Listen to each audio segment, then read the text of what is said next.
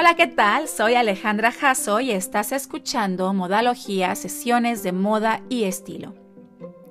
Psycho. Cómo atrapar a un ladrón.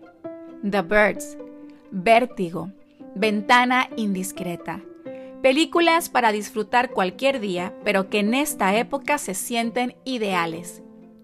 Alfred Hitchcock es uno de los directores más importantes de la historia del cine es considerado el maestro del suspenso por utilizar el thriller psicológico en sus películas, dando a sus espectadores experiencias totalmente novedosas.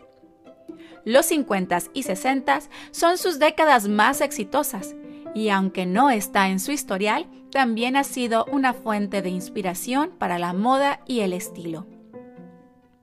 Para ponernos en ambiente, en esta sesión te voy a recomendar algunas de sus películas. Te contaré sobre el vestuario y de qué manera ha dejado huella en la moda de antes y la de ahora. Comenzamos. Hitchcock siempre fue meticuloso en los detalles. Ayudaban a contar su historia, la fotografía, los colores, el vestuario. Este sin duda era importante para describir visualmente a sus protagonistas. Tenía muy claro que era un elemento esencial para su emocionante trama, por lo que trabajó con grandes diseñadores de vestuario, entre ellos Edith Head, su favorita, con quien colaboró en 11 películas creando muchos looks icónicos que aún son populares y conocidos. Por cierto, si no lo has escuchado, ve al episodio 11 de este podcast para conocer la historia de esta vestuarista. ¿Y qué decir de las Hitchcock Blondes o las rubias de Hitchcock?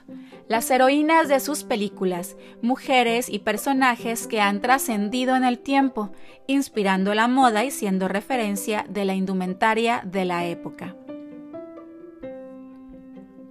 Las siluetas y los vestuarios de las protagonistas estaban inspirados en las propuestas de la alta costura parisina. De hecho, se cuenta que para la película Pánico en escena, Stage Fright, de 1950, cuya historia trata sobre un hombre que es buscado por la policía, acusado de haber matado al marido de su amante, la actriz Marlene Dietrich quería como vestuarista al diseñador Christian Dior así que negoció con el director. Se dice que le dijo la frase, no Dior, no Dietrich, amenazándolo con renunciar si no obtenía lo que deseaba. Al final la diva se salió con la suya.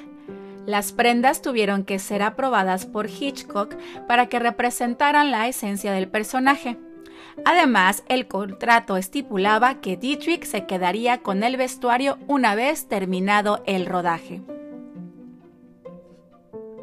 Las siluetas de Dior también inspiraron los vestuarios de la heroína de la película Rare Window de 1954. Te cuento un poquito de la trama.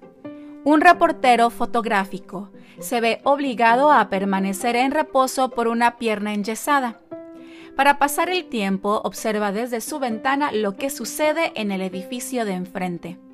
Se obsesiona tanto con lo que ve que llega a creer que uno de los inquilinos es un asesino y que ha matado a su esposa. Su novia, interpretada por Grace Kelly, hace su primera aparición en la cinta con un vestido de talle ajustado con escote en V y falda amplia, haciendo alusión al New Look de Dior. Conforme va avanzando la trama, la vestimenta de Kelly va cambiando, presentando look increíble tras look increíble, mientras ayuda a su novio fotógrafo a deducir el enigma de la ventana indiscreta. Para esta película, Edith Head diseñó cinco vestidos, entre los que destacan el vestido de cóctel en organza negro con falda plisada y el traje verde pistache estilo Balenciaga, usado con una blusa blanca de cuello halter. Según Head, era el favorito de Hitchcock y el primero que éste imaginó para la protagonista de la cinta, con todo y su color distintivo. Al final, y sin imaginarlo, causó furor en la moda de su tiempo y aún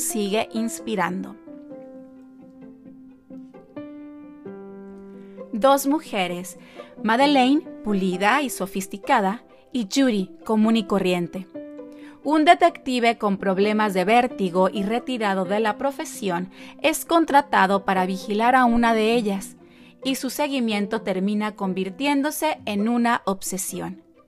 Así la historia de Vértigo de 1958, donde nuevamente Edith Head contribuyó decisivamente en el desarrollo de los personajes, con vestuarios distintivos que logran definir las personalidades de estas mujeres, interpretadas por la actriz Kim Novak.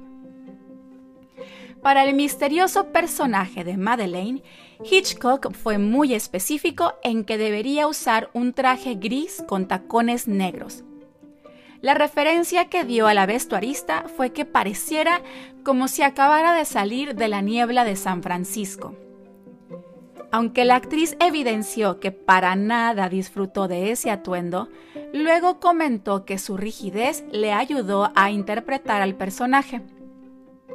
Este traje gris ha sido protagonista de varias colecciones contemporáneas de marcas y diseñadores, como Erdem, Prada, Dolce Gabbana y Alexander McQueen.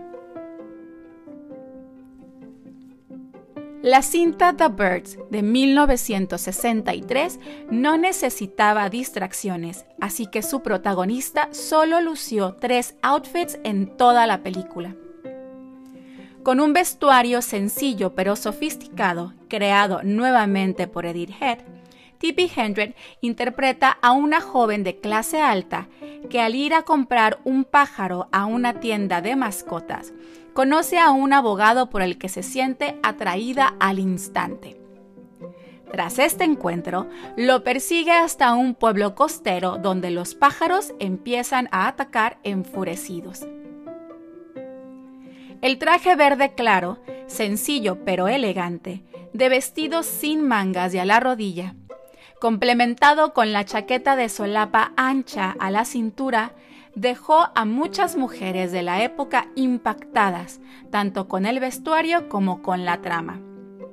Esta película fue referencia y nombre de la colección Primavera-Verano de 1995 del diseñador inglés Alexander McQueen quien combinó en ella su amor por las aves y las películas clásicas de Hitchcock. A lo mejor ya viste la nueva versión de Rebecca en Netflix.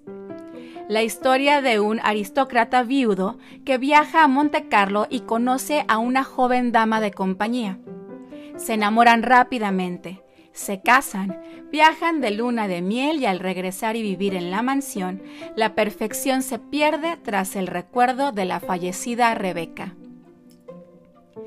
La versión de Alfred Hitchcock es de 1940 y fue su presentación a la industria del cine de Hollywood y a la audiencia norteamericana aunque el vestuario no es tan impresionante como el de las subsecuentes cintas, ya que en esta lo utilizó para que la protagonista pasara un tanto desapercibida, sí causó impacto en la moda, al grado de bautizar una prenda con el nombre de la película. Una Rebeca, dice el diccionario de la Real Academia Española, es una chaqueta femenina de punto sin cuello, abrochada por delante y cuyo primer botón está por lo general a la altura de la garganta. Se refiere a la prenda que también conocemos como cardigan, y aunque su protagonista Jean Fontaine no interpreta el personaje de Rebecca y solo luce esta prenda en unas cuantas escenas, la imagen sencilla y elegante que transmitía con ella causó fascinación entre las mujeres sofisticadas de la época, quienes introdujeron la Rebeca a su guardarropa como pieza básica. La Riviera Francesa. Otra vez Grace Kelly como protagonista y Cary Grant.